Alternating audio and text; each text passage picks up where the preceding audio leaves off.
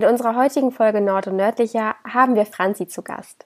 Sie ist Fotografin, Bloggerin und Autorin und beschäftigt sich intensiv mit dem Thema nachhaltig leben. Über genau dieses Thema dreht sich auch unser Gespräch und wir erfahren außerdem, wie es eigentlich so ist, ein eigenes Buch zu veröffentlichen und warum Gärtnern so schön ist. Wo und wie ihr Franzi finden könnt, seht ihr wie immer in den Show Notes. Viel Spaß! Hallo und herzlich willkommen, liebe Hörer. Heute nehmen wir eine neue Folge auf und wir haben auch einen Gast für euch dabei, und zwar Franzi. Herzlich willkommen. Hallo, ihr Lieben. Und weil ich nicht alleine aufnehme, dann begrüße ich natürlich auch Kati. Hallo. Also Franzi, wir fangen einfach mal an und wollen dich ein bisschen kennenlernen. Und da fange ich mit der ersten Frage an. Was ist für dich typisch nordisch? Moin. Ja, aber nur Moin. Also Moin Moin ist ja schon Gesabbel. Ja, das sagt man hier so, das stimmt. Ich bin ja kein echtes Nordlicht, ich bin ja auch nur zugezogen. Aber äh, Moin ist tatsächlich schon sehr nordisch. Eine Grundvokabel. Das Eine Grundvokabel, genau. Sollte man kennen. Basic. Wir haben von Yoda gelesen. Mhm. Wer ist Yoda und wie entstand deine Liebe zu ihm? Yoda ist wohl das äh, berühmteste Eichhörnchen Deutschlands, glaube ich. äh, Yoda ist mein Pateneichhörnchen aus Eckernförde.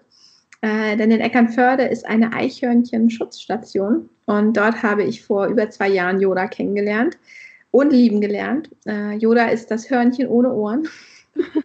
Denn er hat aufgrund von einer Verletzung äh, als Baby seine Ohren verloren, ist aber äh, wirklich extrem herzig und ja, ich liebe ihn sehr. Und er ist schon, seitdem ich ihn kenne, mein Patenhörnchen. Und gerade fehlt er mir sehr schmerzlich, denn auch die Eichhörnchen haben natürlich ihre Tore geschlossen aufgrund der Corona-Krise. Und ich kann ihn jetzt gerade aktuell nicht sehen, bekomme aber immer ein paar Fotos zugeschickt. also er genießt das Leben zusammen mit seinen ganzen Kumpels und Freunden und ja, ihm geht's gut. Also ich habe auch Yoda mal bei dir auf dem Instagram-Profil äh, gesehen und bin dann auch mal nach Eckernförde gefahren. Echt? Warst du da? Wie cool. Ja. Ich Mega. fand das so süß und dann dachte ich, ich muss da mal hin. Ich kannte das vorher tatsächlich nicht. Und äh, ja, also wer jetzt noch einen Geheimtipp braucht für Eckernförde, Schaut mal bei den Eichhörnchen vorbei. Unbedingt. Und ähm, falls ihr ein paar mehr Infos wollt, auf dem Blog der neuen Etage habe ich auch mal über die Eichhörnchen geschrieben. Oh, schön. Also auf jeden Fall. Jetzt haben wir über Eckernförde gesprochen. Und hast du denn vielleicht eine Lieblingsstadt in ganz Schleswig-Holstein? Ja, und es ist nicht Eckernförde, auch wenn es schön ist. Nein, aber tatsächlich bin ich sehr verliebt in Lübeck. Ja, Lübeck ist schön und so viele kleine schöne Shops, finde genau. ich. Ja, ich wohne ja in der Nähe und ähm, bin wirklich gerne dort und ich mag ähm, den Charme der Altstadt gerne. Ich mag gerade im Sommer, wenn dann so kleine Feste in den Straßen sind, was ja dieses Jahr leider nicht sein wird. Ähm, ja, aber das finde ich immer sehr schön und irgendwie, ich, ich finde die Stadt auch optisch ähm, doch sehr ansprechend und schön. Ja, das ist toll. Aber ich aber weiß, ich, dass in Lübeck fährt auch so ein Bus, der im Wasser und auf ja. Land fahren kann. Ja, genau. Ich habe ihn leider noch nie gesehen, aber es soll ihn geben. Ich habe ihn gesehen, da saß ich nämlich in so einer Pizzeria am Straßenrand und der war dann komplett nass. Und ich habe so gedacht, was ist oh, mit nein. dem Bus? er war komplett nass. Der Bus war fahren. Und der danach Bus wusste ich, okay, er fährt auch im Wasser. ja, mega cool. Ja, aber es gibt, es gibt so viele schöne Städte hier in Schleswig-Holstein, aber ähm, ja, ich glaube, Lübeck und Mölln zum Beispiel ist auch ähm, eine meiner liebsten Städtchen. Ähm, doch, die sind schon ganz weit oben. Und was ist deine liebste Jahreszeit und warum? Die Frage, ja, die beschäftigt mich seit ganz vielen Tagen. Denn ich habe zwei Antworten. Antwort Nummer eins ist, ähm, jede Jahreszeit. Denn immer zum Anfang einer Jahreszeit denke ich mir, oh, das ist meine liebste Jahreszeit. genau die. Und dann irgendwann, oh, jetzt habe ich aber Lust auf die nächste. So, und so geht das weiter. Und dann habe ich aber gestern festgestellt, es gibt doch eine allerliebste Lieblingsjahreszeit und das ist wirklich der Frühling. Ja, da ja, bin ich voll bei dir. Wieder, ne? Hm. Ja, aber ich habe das auch mit diesem, äh, ich bin dann irgendwann satt davon. Also ich denke mir jetzt, ja. oh Gott, und irgendwann haben wir wieder Herbst. Wie schrecklich ist das so schön. Und dann, aber ich weiß, spätestens Ende Juli, Anfang August denke ich mir, ach ja, jetzt so Herbst und ein bisschen drin sitzen und vom ja, Fernseher. Ich, ich, vermute auch tatsächlich, hätten wir das Interview jetzt im Herbst geführt, hätte ich gesagt, der Herbst ist meine allerliebste. Kann äh, wirklich durchaus sein. Ähm, aber doch, ich denke so grundsätzlich, äh, der Frühling, ich mag einfach dieses Frische, dieses Motivierende, ähm, das, ist, das ist schön. Das liebe ich sehr. Und ich bin halt auch ein Frühlingskind. Ich bin im Frühling geboren, ja. Also. Dann bin ich ja jetzt auf deine Antwort gespannt. Es geht nämlich wieder darum, dass du dich entscheiden musst. Und zwar jetzt geht es ums Gemüse. Was ist denn dein Lieblingsgemüse? Vielleicht, was magst du gar nicht, wenn es sowas gibt? Oh, was mag ich gar nicht? Oh Gott, was mag ich denn gar nicht? Das ist jetzt wirklich eine harte Frage. Also bei Kati war das, glaube ich, Grünkohl, richtig? Rosenkohl. Rosenkohl. Ja. Also auch so ein Klassiker, glaube ich. Also ich glaube, Rosenkohl hasst man oder liebt man. Ich muss sagen, Rosenkohl ist ähnlich wie mit den Jahreszeiten. ich habe manchmal voll Bock auf Rosenkohl und manchmal nicht. Ähm, aber meine, mein Lieblingsgemüse ist, ähm, ist eigentlich auch schwer zu beantworten, weil das, es gibt es nicht, denn ich esse mega gerne verschiedene Gemüse, aber rote Beete und Möhren sind ganz weit vorne. Mhm. Das mag ich wirklich, wirklich gerne. Aber ich mag halt auch voll gern Erbsen oder Bohnen oder äh, ja, Zucchini, Kürbis. Also es ist ganz, ganz schwierig, da jetzt zu sagen, boah, das mag ich am allerliebsten. ja, und mir fällt jetzt auch auf Anhieb wirklich nichts ein, was ich so überhaupt nicht mag. Sonst liefern wir das nach. ich glaube, es gibt nichts. Oh, ja, es gibt wirklich? so viele, also, ne? man kann sich schwer entscheiden. Toll, also ich sortiere immer Pilze aus, die schmecken mir nicht. Ja, oh. Pilze sortiere ich auch immer aus. Außer auf ähm, Pizza, wenn ich, ich bestelle auf vegetarische Pizza mit ganz viel Gemüse drauf. Und mittlerweile habe ich mir angewöhnt, da esse ich die Pilze drauf. Ich bessere ein mich. Ein guter Anfang. ja, auf Pizza schmeckt alles besser, das können wir mal so festhalten. Die äh, letzte auch kein Gemüse ja. übrigens, von daher ist es sowieso total entspannt. Sehr gut. Wir kommen schon zur letzten Frage von der kleinen Kennenlernrunde. Und zwar, was war das Aufregendste oder Verrückteste, was du mit deinem Blog erlebt hast? Ähm, gute Frage. Theoretisch wäre auch hier die Antwort, ähm, oder nicht auch hier, aber die Antwort wäre mh, hm, wahrscheinlich die zwei Bücher, die ich geschrieben habe, zusammen mit dem Kosmos Verlag. Ähm, zwei vegane Kochbücher. Aber irgendwie denke ich mir auch, dass diese ganzen Bekanntschaften und Netzwerke, die man so geschlossen hat, wirklich das Aufregendste und Schönste an der ganzen Geschichte war und auch ist. Denn äh, da haben sich Freundschaften entwickelt, da sind einfach Beziehungen entstanden, also auch auf geschäftlicher Ebene, die wirklich äh, sehr aufregend und schön sind. Toll. Also wirklich, das klingt schön. ich mache dann einfach weiter und zwar hast du 2010, wenn wir das richtig ähm, vermerkt haben, angefangen zu bloggen und hattest da noch einen anderen Namen. Genau. Magst du ein bisschen erzählen, wie ist denn diese Idee entstanden? Bist du aufgewacht und hast gedacht, heute ich mache einen Blog? Lustigerweise war es ähnlich. Ach was. Ähm, also gewiss gar nicht so verkehrt. Ähm, es war so ein bisschen der Start in das vegetarische Leben damals. Und ich habe so gedacht, ach, äh, pff, machst mal einen Blog dazu, weil irgendwie damals kam dieses Thema so auf, ja, so mit den Blogs.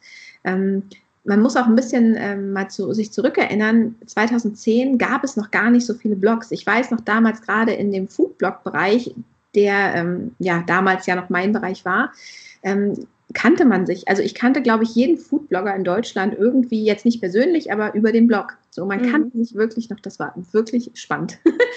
ähm, genau, und ich habe damals gedacht, ach Mensch, dieses, diesen Start ins vegetarische Leben würde ich gern dokumentieren.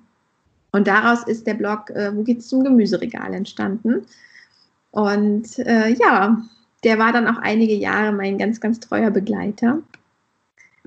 Bis ich dann irgendwie, aber ich glaube, jetzt nehme ich eine Frage vor, Oh, macht nichts, erzähl. Schiff, okay. ähm, ja, bis ich dann irgendwie mit dem Bloggen von Essen mein Ende gefunden hatte, so oder meine, ja, das Ende meiner Leidenschaft. ja. Und du hast ja auch zwei Bücher geschrieben. Vielleicht kannst du darüber einmal erzählen und vor allem auch, wie ist das Gefühl, wenn man wirklich sein Buch in den eigenen Händen hält? Also es muss ja unbeschreiblich sein wahrscheinlich. Ja, das Gefühl war schon sehr, sehr unbeschreiblich, witzigerweise aber mehr im Nachgang. Ähm, jetzt muss ich dazu sagen, das erste Buch ist ja 2015 schon erschienen, das zweite ist 2017 erschienen. Und ich weiß noch, beim ersten damals wollte ich einen Tag vor Veröffentlichung das Ganze stoppen. Oh. ich Lektorin angerufen und habe gesagt, Claudia, bitte mach es rückgängig, wir können das nicht tun. ich, ich, weiß nicht, was mich damals geritten hat, aber es war einfach eine Mischung aus Aufregung und diesem typischen Franzi-Verhalten von, es ist nicht gut genug. Ja. Ähm, vielleicht kennt ihr das auch. Ja. Jetzt im Nachhinein äh, liebe ich beide Bücher sehr und ähm, weiß, dass ich da wirklich äh, was Gutes geschaffen habe und eine gute Arbeit abgegeben habe. Und äh, ja, es ist mega aufregend. Und ähm, es sind zwei vegane Kochbücher. Das erste dreht sich um vegane Weihnachten. Da äh, geht es anders als das Titelbild vermuten lässt, nicht nur um Backen. Das war mir auch ganz wichtig, aber mein Verlag wollte unbedingt dieses Foto vorne drauf haben. Ähm, denn ich bin nicht so die Backqueen. Ich kann einigermaßen, aber das war es dann halt auch schon. Ähm, mir ging es mehr rum, darum, bei dem Buch äh, die Weihnachtszeit vegan zu begleiten. Ne? Das heißt Menüs, Geschenkideen, kleine Snacks, solche Wohlfühlgerichte. Und das findet sich alles in dem Buch. Und das zweite Buch ist ähm, jetzt auch vielleicht gerade passend für diese Zeit, die vegane Biokiste. Da geht es eben um alle jahreszeitliche Gerichte, die man aus so einer Gemüsekiste, so einer Biokiste, die man ja auch bestellen kann oder eben generell aus dem saisonalen Gemüse, was man da alles zaubern kann. Das ist mein Stichwort. und zwar frage ich mich, wenn man so ein Buch schreibt, wo bekommt man so seine Inspirationen her und hast du vielleicht einen Tipp für uns, wenn wir jetzt grillen wollen, was können wir mal veganes vielleicht mal auf den Grill werfen? Also die Inspiration habe ich immer von den Lebensmitteln selber genommen ähm, und vielleicht auch von dem Talent heraus, Dinge irgendwie zusammenzufügen. Meine Mama zum Beispiel, die war früher immer der Meinung, sie könnte nicht kochen. Das stimmt aber nicht, das kann sie nämlich ziemlich gut, denn äh, sie hat auch dieses Talent, aus fünf Sachen, die im Kühlschrank stehen, irgendwas Geiles zu machen. Und das habe ich scheinbar geerbt. So. Und äh, dann habe ich eben ja, einfach selber geguckt, wie, wie schmeckt die Zutat, die ich habe, was könnte dazu passen, wie könnte man das kombinieren, ähm, wie, wie kann man es aufwerten auch. Ne? Das war so meine Inspiration und natürlich guckt man auch mal hier und da bei anderen Büchern oder Blogs oder so mal so, hey, was machen die denn so? Ähm, ich bin aber keine Freundin davon äh, zu kopieren, sondern mhm. mal eine Inspiration suchen, ja, äh, schlicht kopieren, nein. Ne? Und ähm, die andere Frage habe ich jetzt vergessen. Es, es, ging darum, was wir jetzt auf den Grill legen können. Ach, der Grill, der Grill. Ähm, da bin ich wahrscheinlich überraschend schlicht. Äh, ich grill gerne Pilze, haha. Ähm, oder einfach wirklich Gemüsestäbchen, äh, nee, nicht Stäbchen, Spieße, Gemüsespieße. oder mein allerliebstes, naja, es ist schon gar kein Rezept, weil es viel zu einfach ist. Ähm, ich habe so eine kleine gusseiserne Pfanne. Mhm. Da schneide ich Tomaten, also wirklich in der Saison nachher diese schönen, prallen, saftigen, leckeren Tomaten. Klein mit viel Olivenöl, Knoblauch, bisschen Salz und das auf dem Grill. Bombastisch, bis es richtig schön sämig ist und dann halt mit frischem Brot. Oh, das klingt gut. Das, das klingt richtig gut, ja. Das hätte ich jetzt gerne einmal. Ja, das ist auch wirklich sehr zu empfehlen. Ich musste gerade ein bisschen lachen, weil du sagtest, so Lebensmittel zusammenkippen. Ich habe irgendwo mal ge gelesen, heute gibt es was weg muss mit Reis. Also so ist es dann. Scheiß mit Reis, ups. Ja. so heißt das, ja, ich weiß gar nicht, ob das ein nordischer Begriff ist, aber ich höre das hier oft, äh, hier oben ganz oft, dass die Leute sagen, ich mache heute äh, Reis mit Scheiß. Ich glaube schon, ne? Also das Wäre mal spannend zu wissen, ob wir es auch mit in den Wortschatz im Norddeutschen aufnehmen können. Typisch nordisch. Alles mit Scheiß. Alles mit Scheiß. Moin. Uh, wir bewegen uns mal ein bisschen weg vom Essen. Und zwar oh. zu der Frage, die du gerade eben schon beantworten wolltest. Äh, und zwar hat sich dein Blog ja mit der Zeit so ein bisschen mehr zum Thema Nachhaltigkeit gewandelt. Wie ist das entstanden? Ja, also das Witzige ist, er hat sich gar nicht dahin gewandelt, weil das Thema war immer schon da. Ähm, ich habe eigentlich nur irgendwann das Essen weggelassen, weil ich äh, nach dem Schreiben meiner Bücher wirklich ein bisschen müde war. denn was man nicht vergessen darf, so ein Buch ist sehr, sehr viel Arbeit und kostet sehr viel Kraft, also positiv wie auch negativ. Mhm. Ähm, und ich hatte dann irgendwie, ja, die Luft war raus. Und ich habe gesagt, okay, irgendwie bewegen mich auch andere Themen gerade viel, viel intensiver. Und ähm, ich wollte auch ein bisschen freier in meiner ähm, Gestaltung des Blogs sein. Und wo geht's zum Gemüseregal war immer irgendwie mit Essen verbunden. Und da ja auch ähm, mein Beruf, also die Fotografie, ich bin seit über zehn Jahren selbstständig als Fotografin, ähm, eine Rolle spielt in diesem ganzen Thema, habe ich dann gedacht, okay, äh, nimmst einfach mal deinen Namen. Kann ja nicht schaden. Denn in dem Moment, wo da nur ein Name steht, äh, ist es frei. Ja, ja. ich kann mhm. über alles bloggen, was ich möchte, ohne dass jemand eine Erwartung hat. Und das äh, ist sehr schön, denn ich blogge auch gerne übers Reisen oder ähm, ja, über Müllvermeidung, über weibliche Themen. Ja, ich blogge über so viele verschiedene Dinge auch wenn ich, um ehrlich zu sein, in den letzten ein, zwei Jahren sehr wenig geblockt habe. Ähm, vielleicht ändert Corona das, mal gucken. Ähm, ja, aber es ist äh, vielfältig und äh, bunt und das gefällt mir gut. Ja, das klingt toll. Also für uns Anfänger jetzt beim Thema Nachhaltigkeit, vielleicht magst du so ein bisschen erzählen, was so deine First Steps waren. Kathi und ich haben uns nämlich so ein bisschen ausgetauscht schon in einer anderen Folge. Wir haben erstmal erzählt, was wir so jetzt anfangen. Aber vielleicht magst du da ja uns ein paar Tipps geben. ja, angefangen habe ich, glaube ich, ganz klassisch ähm, mit dem Essen damals. Also ich habe ähm, schon in meinen, also eigentlich in meinen frühen 20er Jahren, das ist schon ein bisschen her, habe ich schon, obwohl ich sehr, sehr wenig Geld hatte, einmal die Woche bei uns im Biomarkt Kleinigkeiten eingekauft für ein, zwei Gerichte.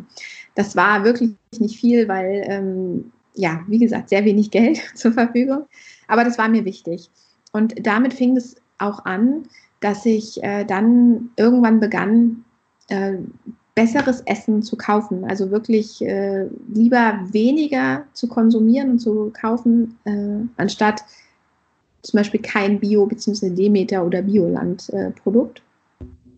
Und als ich dann hier in den Norden kam, ich komme ja nicht ursprünglich aus dem Norden, ich bin ja eher aus Hessen, ähm, da hatte ich hier die Domäne Fredeburg entdeckt, äh, die ich ja heute immer noch heiß und ähnlich liebe und wo ich sehr viel Zeit verbringe. Ähm, und da fing es dann so richtig an, dass ich wirklich meinen Fokus sehr auf diese Art der Ernährung gelegt habe. Ja, das war so dieser klassische Einstieg und irgendwann kamen natürlich auch die Themen wie Plastikvermeidung, ähm, also intensivere Plastikvermeidung, weil in den Bioläden oder in diesen Demeter-Läden ist das sowieso schon immer Thema. Ne? Und ähm, genau, ich habe natürlich geguckt, wo kann ich noch äh, Plastik sparen, wo, wo geht es auch nicht. Also ich bin absolut nicht 100 Prozent. Ich habe trotz allem gerade jetzt äh, viel zu viel Plastik im Haushalt und viel zu viel Plastik im Müll. Ähm, ich glaube, es geht aber gerade ganz vielen so, weil eben viele Dinge gerade nicht funktionieren. Und ich auch immer denke, man muss auch realistisch dabei bleiben. Es gibt Menschen, die können wunderbar ein komplett plastikfreies Leben umsetzen und ich beneide die wirklich sehr. Ich schaffe es nicht. Also ähm, fängt bei mir ganz oft damit an, dass ich, äh, ich habe eine Glutenintoleranz. Ähm, ich kann halt keine glutenhaltigen Produkte essen. Das Mehl ist immer in eine Plastikverpackung verpackt. So, weil einfach aus Schutzgründen für die, die noch eine Zöliakie haben und einfach intensiv reagieren das geht auch manchmal über, ja, ich sag mal, Luxusprodukte, wie mal so, keine Ahnung, ein veganes Schnitzel. man ist ja auch nur ein Mensch, ja. Und man hat ja auch äh, Gelüste. So. Mhm. Und genau, das ist so eigentlich dieser ganz klassische Weg gewesen. Und heute bin ich äh, an einem Punkt, wo ich doch auch milde mit mir geworden bin und eben auch sage, ich habe ganz ähm, große Punkte, auf die wir auch gleich noch zu sprechen kommen, ähm, die mir ganz, ganz wichtig sind und ich trotzdem ähm, milde bin in der Umsetzung, dass ich sage, okay, ich bin ein Mensch, ich darf Fehler machen, ich darf auch mal einen Schritt zurückgehen und äh, in zwei Wochen neu anfangen. Ja? Äh, der Weg, des, das Ganze überhaupt zu gehen und diesen, diese, diese Schritte zu gehen, das ist einfach auch sehr, sehr wichtig und auch wichtiger, als es perfekt zu machen. Ja, wir sind ja alle nur Menschen. Ne? Ich finde es auch immer bei den, ähm, auch den ganz großen Nachhaltigkeitsbloggern so schade, dass die machen schon so, so viel. Also die mhm. tun schon so viel und die kompensieren so viel und dann machen Sie doch mal irgendwas falsch und alle Leute schreien auf und sagen, du bist so schlimm. Ja, und alleine dieses das ähm, Thema, dass man es als falsch erachtet, ja, ja. das finde ich ganz, ganz schwierig. Und ähm, ich glaube, ähm, da müssen einfach die ganzen äh, Leser und Leserinnen wirklich, wirklich milder werden, auch mit der Person gegenüber. Denn wir als nachhaltig lebende Menschen oder als Menschen, die darüber reden, ne, ja, es gibt viel, viel mehr Menschen, die nachhaltig, sogar noch nachhaltiger leben, aber äh, die Menschen, die darüber reden, äh, die sind nicht dafür da, dass man, dass die perfekt sind, und die sind auch nicht dafür da, dass die anderen perfekt sind oder die perfekt zu machen, sondern das sind reine Inspirationsquellen und das sind ähm, Optionen, die man hat und das sind Wege, ganz persönliche Wege, die man geht. Und ähm, da finde ich, hat kein Mensch der Welt das Recht, da zu urteilen. Genau, Hauptsache man macht was. Und wir kommen wieder zu den Anfängen. Ja. Und zwar zum Thema Zero Waste. Was kann man denn da so machen, wenn man da absoluter Anfänger ist? Da gibt es ja auch so ein paar Tipps.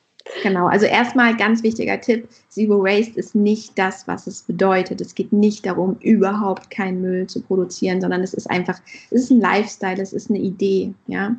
Und natürlich, es gibt welche, die das komplett, habe ich ja eben schon gesagt, komplett durchziehen können und ich bewundere sie sehr. Ähm, aber grundsätzlich bedeutet es erstmal zu schauen, wo kann ich denn überhaupt Müll sparen? Ja, ähm, ich meine, wer einen Unverpacktladen in der Nähe hat, wunderbar jede Option offen.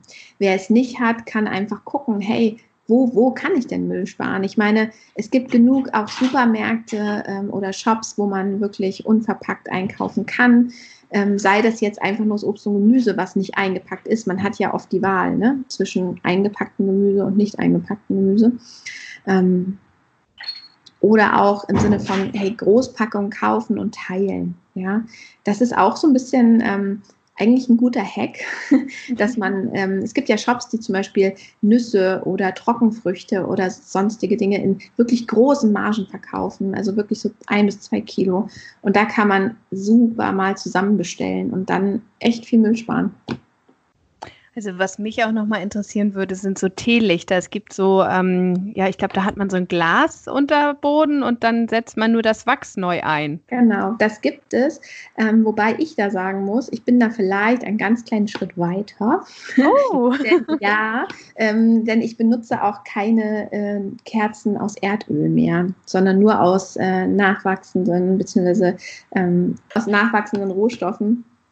Und ähm, da gibt es tatsächlich auch diese einzelnen Teelichter gut zu kaufen, auch in großen Packungen. Ne? Also ich habe zum Beispiel welche mit 300 Stück. So, die reichen ewig. Und die setzt man in, eben auch in ein Keramikgefäß oder Glasgefäß. Und äh, ja, das ist mir auch wirklich, wirklich wichtig bei Kerzen. Ich verzichte mittlerweile komplett auf Kerzen aus Erdöl.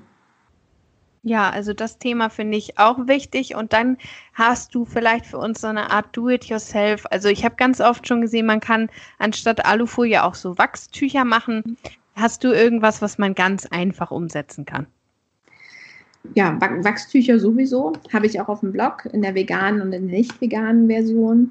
Ähm, und ansonsten, also ich bin, ich bin nicht so die DIY-Queen.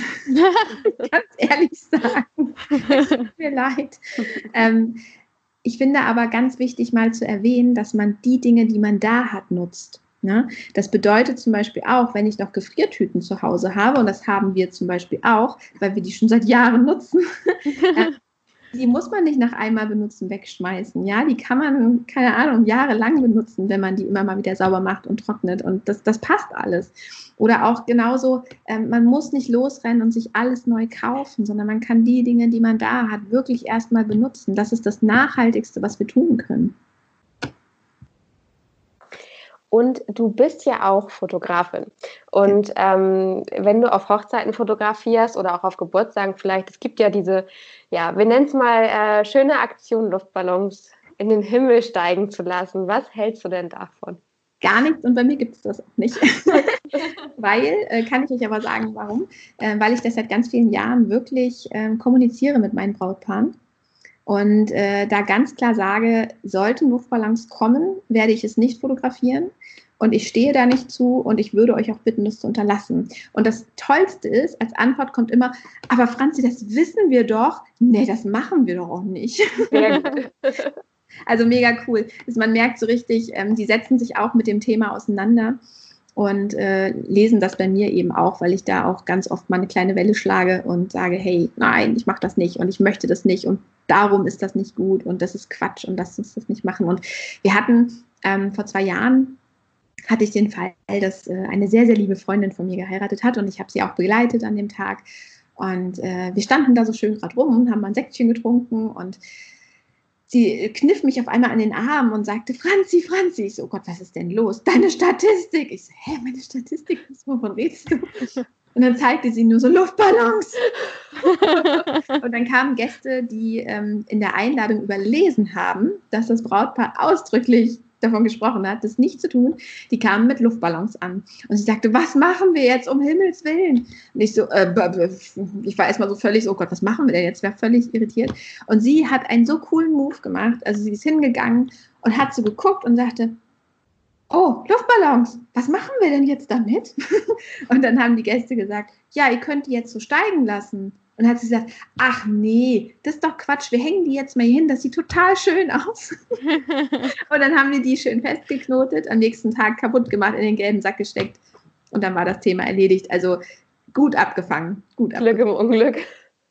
genau, aber ähm, es gibt zum Beispiel auch eine Hochzeitslocation hier in Mölln, der Waldhof, äh, mit dem ich auch sehr eng zusammenarbeite und wir haben auch vor fast zwei Jahren war das ähm, gemeinsam beschlossen, dass dieses mit den Luftballons ein Ende haben soll. Und jetzt gibt es in den AGBs tatsächlich einen Erlass, dass äh, keine Luftballons mehr steigen gelassen werden dürfen.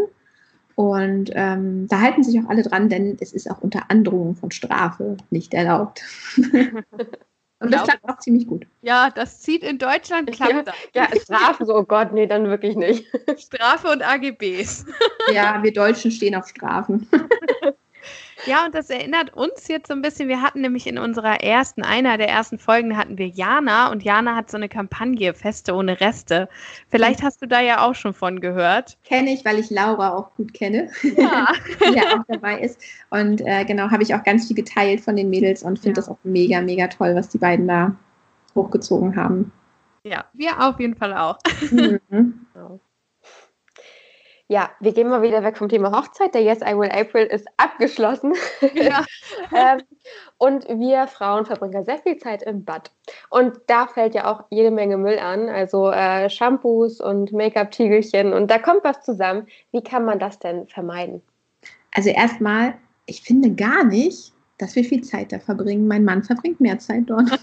ja, doch, manchmal muss ich das auch sagen. Also manchmal bin ich in zehn Minuten fertig gemacht und äh, die Haare werden dann doch nochmal länger. Ja, also ich muss sagen, ähm, ich glaube, vor zwei Jahren hätte ich dir eine andere Antwort gegeben als heute. Denn ja, man kann äh, mit Seifen, festen Shampoos etc. pp. Äh, ganz, ganz viel Müll vermeiden. Ich habe aber leider auch schon die Erfahrung gemacht, dass meine Haut und meine Haare ganz viel davon leider nicht so gut finden. Ähm, deswegen bin ich auch wieder auf äh, flüssiges Shampoo und teilweise auch Duschgel zurückgegangen. Allerdings schon so, dass ich schaue, dass ich es auch im Unverpacktladen kaufe, ähm, dass es zumindest nicht extra verpackt ist, ne? weil es ist ja auch äh, im Unverpacktladen gibt es ja auch flüssige Sachen, also Seifen und Shampoos. Und ich bin keine Beauty-Expertin, dafür gibt es ganz viele tolle andere, ganz vorne hinweg Wikipedia, die wirklich ganz, ganz viel Aufklärungsarbeit betreibt, ähm, die eben auch das Thema Seife, feste Shampoos gerade sehr, sehr kritisch unter die Lupe nimmt. Und äh, da leider oftmals Inhaltsstoffe drin sind, die für unsere Haut und die Haare nicht ganz so optimal sind. Und ja, das will immer niemand hören und ich finde das auch doof. Aber es ist leider so. Und meine Haare haben leider ganz, ganz, ganz, ganz fürchterlich irgendwann reagiert und meine Haut auch. Und äh, jetzt habe ich äh, schon, auch ich habe noch ein festes Shampoo und ich habe auch noch eine Seife, ähm, beziehungsweise nein, die heißen ja anders. Sidet, ich habe den Namen vergessen. Es gibt einen besonderen Ausdruck für eine wirklich seifenfreie Seife. Mhm. Anführungszeichen. ja, wie gesagt, keine Beauty-Expertin. Uh, mit den Sachen fahre ich sehr gut. Aber ich kann es eben nicht mehr so wie vor zwei Jahren so oh, laut in die Welt schreien, oh, nehmt eine Seife, nehmt ein festes Shampoo.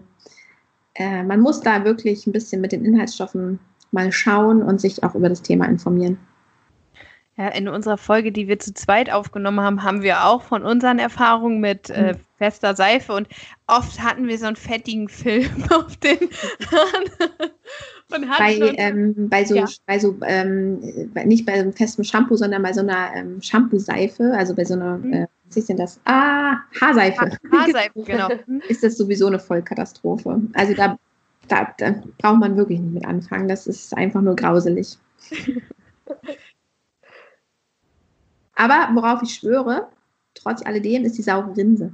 Kennt ihr das? Das da wäre Anka jetzt drauf gekommen. Sehr gut. Das war so die Frage, was ist es und wie macht man es? Genau, die saure Rinse ist ähm, eine, ja, eine Rinse aus äh, Wasser und Apfelessig. Ich nehme immer so ein Liter ähm, kühles Wasser mit ein, zwei Esslöffel Apfelessig. Es ist wie eine Spülung für die Haare und ähm, das funktioniert bei mir sehr gut. Mhm. Und das mag ich auch gerne. Es macht super weiche, schöne Haare und das tut mir auch gut. Kann ich empfehlen. Riecht wahrscheinlich dann eher nach Apfel als, als nach Essig.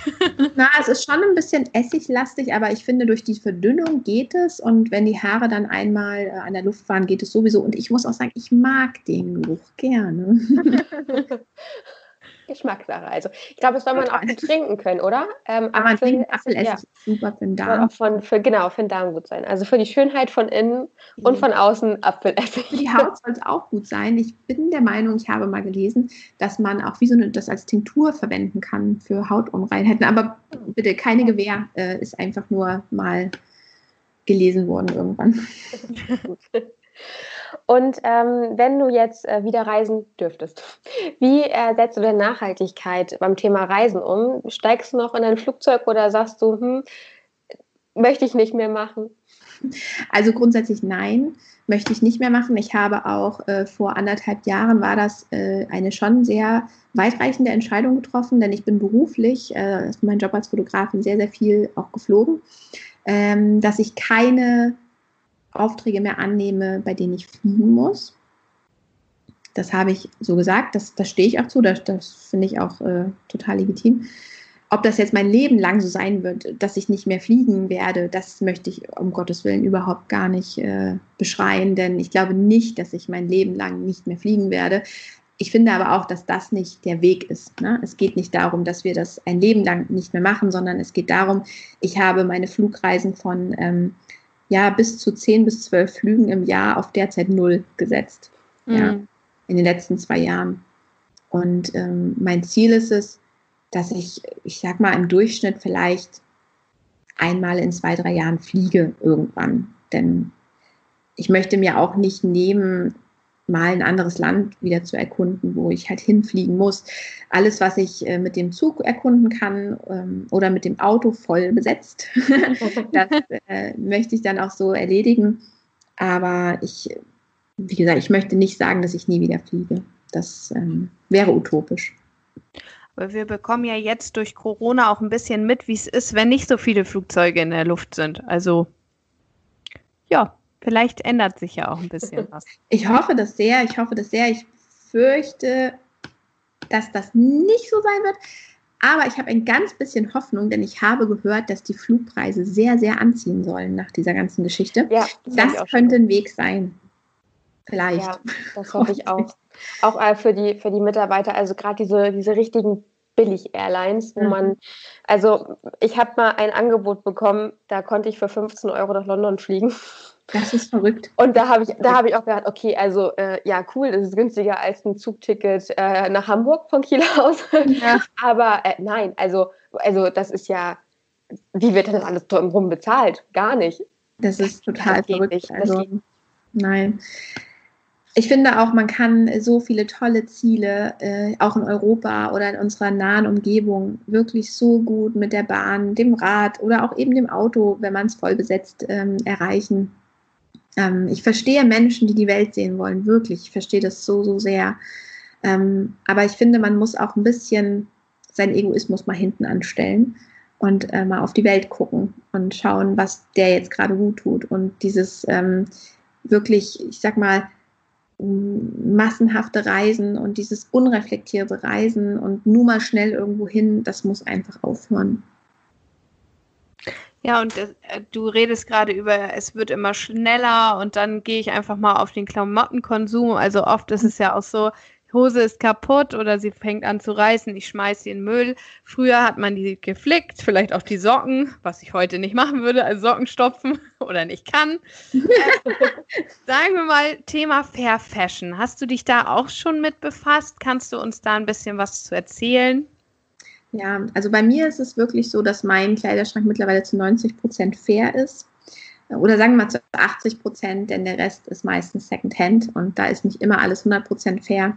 Ähm, aber ich kaufe einfach zu gerne so Vintage-Teile, äh, die mir gefallen. Und ich, äh, ja, ich mag Kleidung wirklich sehr gerne. Trotzdem versuche ich da auch minimalistischer zu sein. Denn ja, wenn ich kaufe, dann wirklich fair und äh, aus einer nachhaltigen Produktion, also aus einer echten nachhaltigen Produktion und nicht aus einer äh, das große P oder das große H und äh, für 15 Euro angeblich nachhaltig produziert. Funktioniert nicht, ne? Ja, schön ähm, wär's.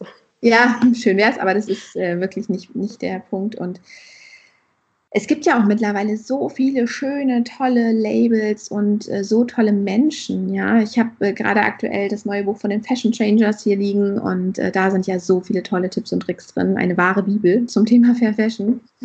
ähm, genau. Das ist ja. so ein, meine Herangehensweise.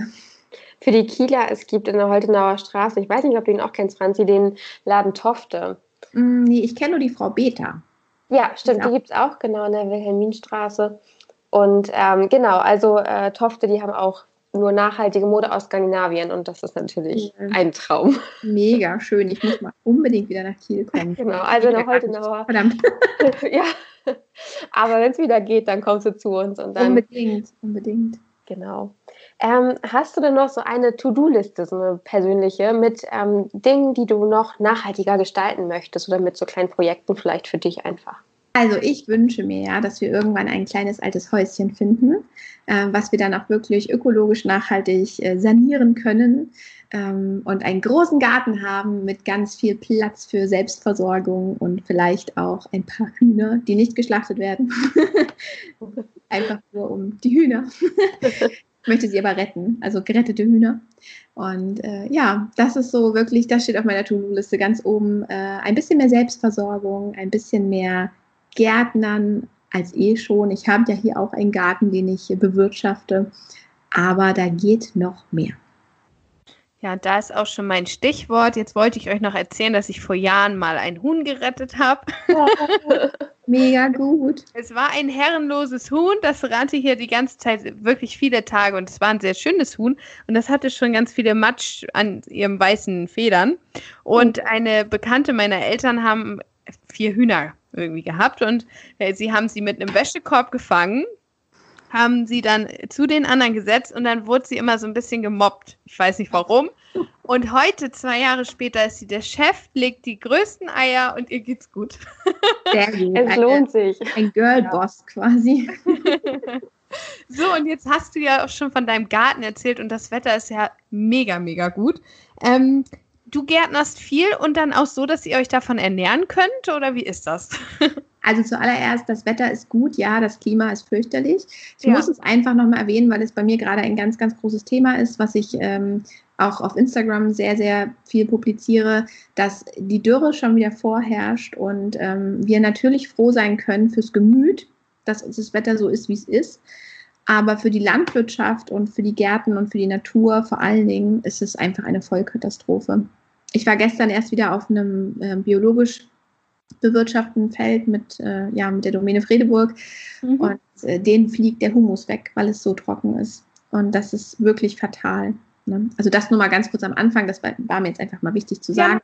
Mhm. Und äh, genau, ich bewirtschafte meinen kleinen Garten und nein, wir können uns nicht komplett versorgen, dafür ist es zu klein. Aber das ist auch hier aktuell gar nicht das Ziel. Äh, es ist so ein bisschen Leidenschaft dahinter. Ich mag einfach total gerne im, in der Erde wühlen. Ich mag es, wenn meine Hände dreckig sind. Ich mag es, wenn äh, ich mit Gummistiefeln im Garten rumstampfe. Äh, ja, das ist so ein bisschen eine kleine Leidenschaft. Ich brauche das so als Ausgleich. Und natürlich können wir davon gut leben, aber komplett kann ich uns da nicht versorgen. Zumal der Mann auch sowieso nicht alles ist. Wählerisch. Ah, noch schlimmer als ihr, ja. da geht es nicht nur um Pilze. Das gefällt uns. Sehr ja. sympathisch. Ähm, und Gärtnern wird ja auch unter jungen Leuten immer äh, hipper eigentlich. Also es ist ja schon lange nichts mehr für Oma und Opa, sondern es wird ja wirklich, es gibt ja auch viele Bücher und Blogs, so Urban Gardening. Und mhm. vielleicht kannst du einmal ganz kurz zusammenfassen, was ist das Schöne am Gärtnern und äh, warum sollte man es einfach mal anfangen und ausprobieren? Das Schöne am Gärtnern ist einfach, die, äh, die Verbindung zur Natur. Ja, man, man spürt einfach äh, sich ganz, ganz nahe zur Natur. Ähm, man hat den Boden in der Hand, ja, man kann einfach wirklich etwas erschaffen. Es ist ja auch toll, man sitzt, setzt ein Saatgut in die Erde und daraus entsteht etwas und man kann davon ernten und das ist einfach ein total schönes Gefühl, was mich sehr befriedigt und sehr äh, glücklich stimmt. Und äh, warum man anfangen sollte, ja, um genau das zu spüren, ja, also das, das ist ein, eine bodenständige Geschichte, es entschleunigt, ähm, es bringt uns ganz viel back to the roots und ich glaube, gerade in unserer Zeit, auch in, in ähm, jetzt habe ich das Wort vergessen. Ach, verdammt. Das müsst ihr nicht rausschneiden, das ist jetzt lustig. Ähm, das ist ein ganz typisches Franzi-Ding. Ähm, Jetzt habe ich auch schon den Faden verloren, verdammt. Ach genau, in Anbetracht der Tatsache, dass ja die Klimakrise vorherrscht, sollten wir uns sowieso alle viel, viel mehr damit beschäftigen. Denn je grüner und äh, bewirtschafteter im positiven Sinne, ja, äh, unsere Natur ist, also in Form von bienenfreundlichen Pflanzen, von Nutzpflanzen für die Natur, umso besser ist es für unser Klima. Und äh, diese Bodenständigkeit, die man dabei erfährt und auch diese Verbindung zur Natur ist etwas, was viele, viele Menschen wirklich erleben sollten. Und ich finde auch das Schöne, wenn du dann im Winter so noch irgendwas Eingewecktes aus deiner Vorratskammer holst, dann erinnert es dich dann doch an den Sommer, an dein Gießen abends und ja, daran, wie es gewachsen ist. Total. Ich habe ganz viele bunte Tomatensorten in diesem Jahr, wo ich wirklich auf reiche Ernte hoffe, denn ich möchte im Winter noch wunderbare Tomatenpassata selbst eingeweckte genießen. Ja, das, das liebe ich auch. Wir bekommen die immer von unseren Eltern, die haben beide ähm, mehr Kapazitäten. Wir haben nur einen Balkon und haben beide Gewächshäuser, wo sie doch wirklich vorziehen. Und das liebe ich. Man kocht alles ein und macht Soßen und dann, man freut sich jedes Mal wieder, wenn man dieses Glas öffnet, weil gerade Tomaten schmecken einfach so aus dem Garten zur Saison am aller, allerbesten. Eben Wahnsinn und hat immer ein schönes Geschenk. Ja, und die Verabschiedung gibt es heute mal auf diesem Weg, denn die Technik hat uns einen kleinen Strich durch die Rechnung gemacht und das Ende nicht mit aufgezeichnet. Daher noch einmal auf diesem Weg, liebe Franzi, vielen Dank für deine Zeit und das tolle Interview und für unsere Hörerinnen und Hörer, wo ihr Franzi finden könnt, seht ihr wie immer in den Show Notes und die Namen ihrer Bücher sind auch dort aufgeführt.